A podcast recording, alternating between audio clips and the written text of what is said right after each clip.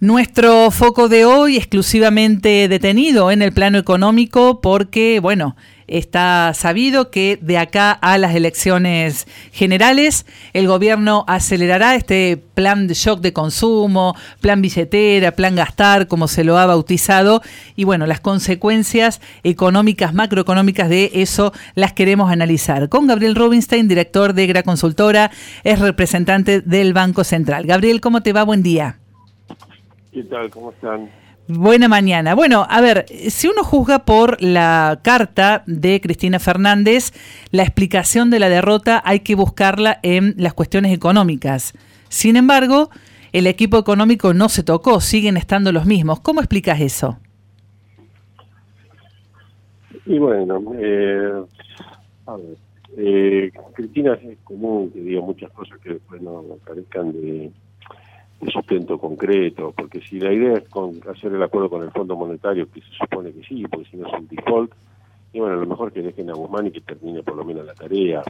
Y después de todo, Guzmán está teniendo, se está teniendo el presupuesto que se sabía que en la segunda parte del año se gasta mucho más que en la primera.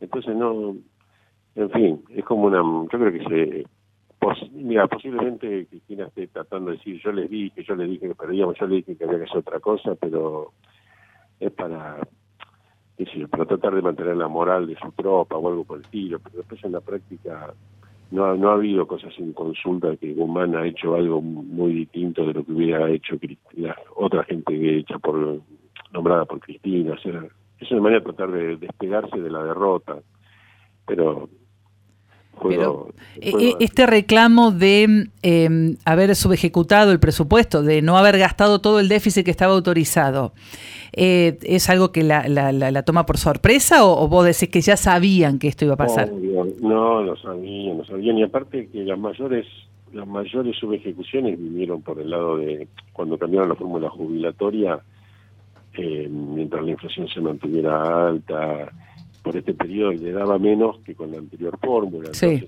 eso lo hizo el poder. Sí, si no, no lo hubieran cambiado. Eso no lo hizo Guzmán. La acusación de que Guzmán hizo mucho ajuste es una está totalmente sobreestimada. Puede haber un control por aquí por allá, pero nada más. Y tampoco él, iba a estar a los pavotes sabiendo que viene una parte, segunda parte del año que viene mucho con mucho más gasto y se reservó para este periodo. Ahora, igualmente, ella sabía todo el tiempo que esto era así, así que si estuviera en contra de algo, no sé, lo hubiera manifestado en su momento en forma concreta. sí, sí, no hacerse la sorprendida ahora, uy, mira lo que pasó. De todas maneras, qué sé yo, creo que lo... Es decir, si quieren gastar más, pueden gastar más y todo se va a ir a la brecha a cambiar y todo va a ser... bueno, e-, esa es la pregunta, ¿no está claro que van a gastar más? Eh, ¿Hay alguna diferencia según la magnitud del gasto? ¿Podrá ser poco, mediano, mucho? ¿Y eso podría alterar el resultado o, o, no? Bueno, el resultado electoral no sé, porque eso es lo que la gente piensa cuando le regalan algo, si va a votar o no a la persona que le regaló en último momento algo. O sea, eso de poner plata en la calle, que la gente lo vote, se verá. O sea, en San Luis funcionó, le regalaron la ropa acá de televisores, todo eso, y le regalaron hasta cuota de casas, y revirtieron las pasos, pero nunca se sabe bien si hubo fraude o no hubo fraude.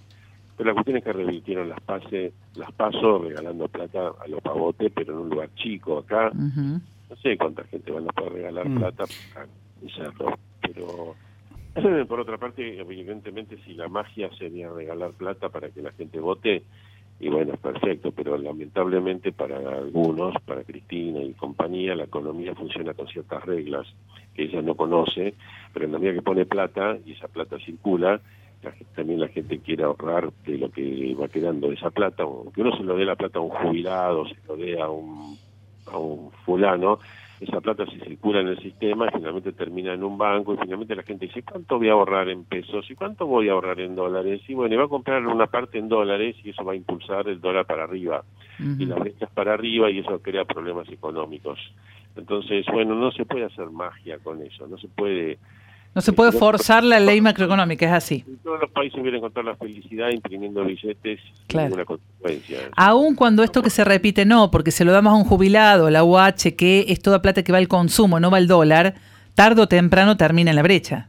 Es un pensamiento ridículo, porque el que consume, supongamos que va un tipo y consume la UH y la consume va al bar y consume va al, mm. almacén. Que recibe el almacén, ¿qué hace con la plata? Bueno, comprará un poco de mercadería y lo que le sobra lo deposita en un banco. Y lo que se en un banco, si yo quiero tener todo en el banco, quiero tener dólares. Y una parte en dólares. Y bueno, entonces es, por eso uno ve la emisión total de dinero y no, no está contando a quién le mm. llega cada billete. Ve la cantidad total de base monetario, la cantidad de, total de depósito.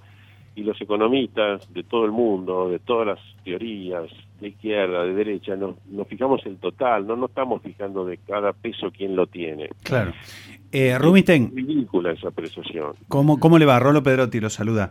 Em, para quienes miran las cuentas públicas, las cuentas del Estado, como usted, como tantos otros economistas, ¿qué preocupa más? ¿Lo que se pueda gastar como bala de plata ahora antes de las generales de noviembre?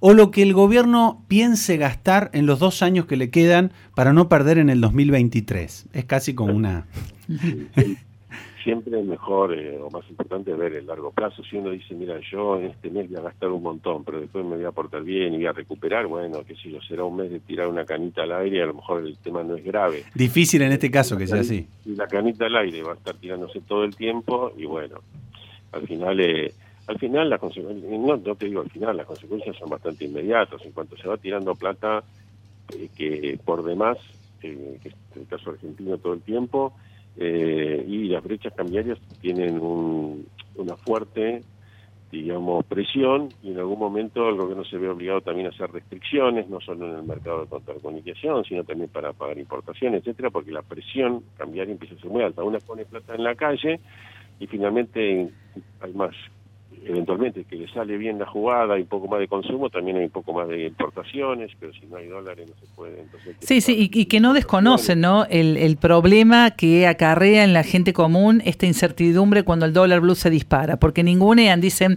ah, es un mercado chiquitito, pero cuando se ha llegado a los 200 pesos se han asustado, de hecho salieron después a decir que se le pagaba el fondo, es decir, han hecho las cosas eh, esperables.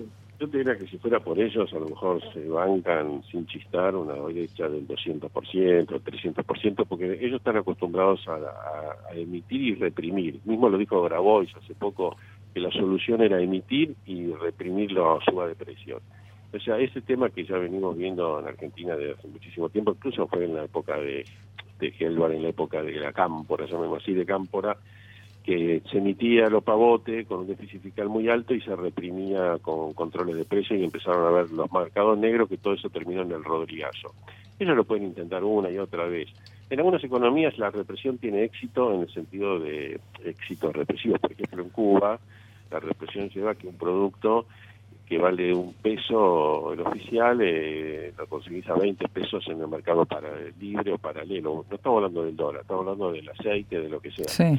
Entonces, funciona horrible la economía, pero la represión funciona bastante bien. Entonces, si ellos quieren avanzar por ese camino, lo único que van a encontrar es, es una economía completamente degradada. Pero por suerte para los argentinos no hay mucho lugar para avanzar por ese lado porque la sociedad no lo va a tolerar y aparte porque porque perdieron políticamente y además porque un acuerdo con el fondo es imposible avanzar en ese camino. Entonces el, acuerdo con el fondo los lleva a tener cierto grado, uno puede decir de racionalidad o una racionalidad distinta. En vez de tener la racionalidad de la represión y, y donde no importa el gasto total, lo reprimimos los efectos, eso eh, no sería compatible con un acuerdo con el FMI que necesitan, necesita Argentina para no entrar en default con el FMI. Bien, Gabriel, muchísimas gracias por tu mirada. Gracias a ustedes. Un abrazo. Gabriel Rubinstein, economista, director de Gra Consultora, y nos vamos a otro economista, Marcos Buscaglia.